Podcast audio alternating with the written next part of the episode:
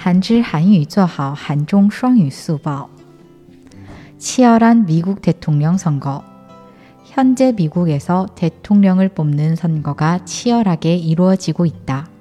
대통령 후보인 트럼프, 바이든에 대한 투표를 모두 마친 뒤 개표를 진행하고 있다. 두 후보는 비슷한 득표율을 보이며 치열한 싸움을 벌이고 있다.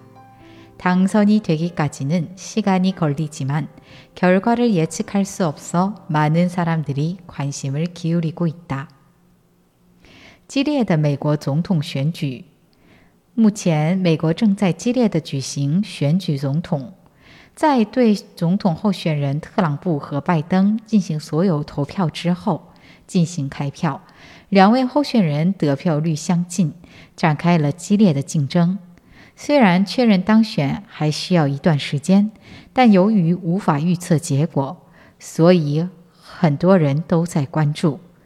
韩语资讯尽在韩知。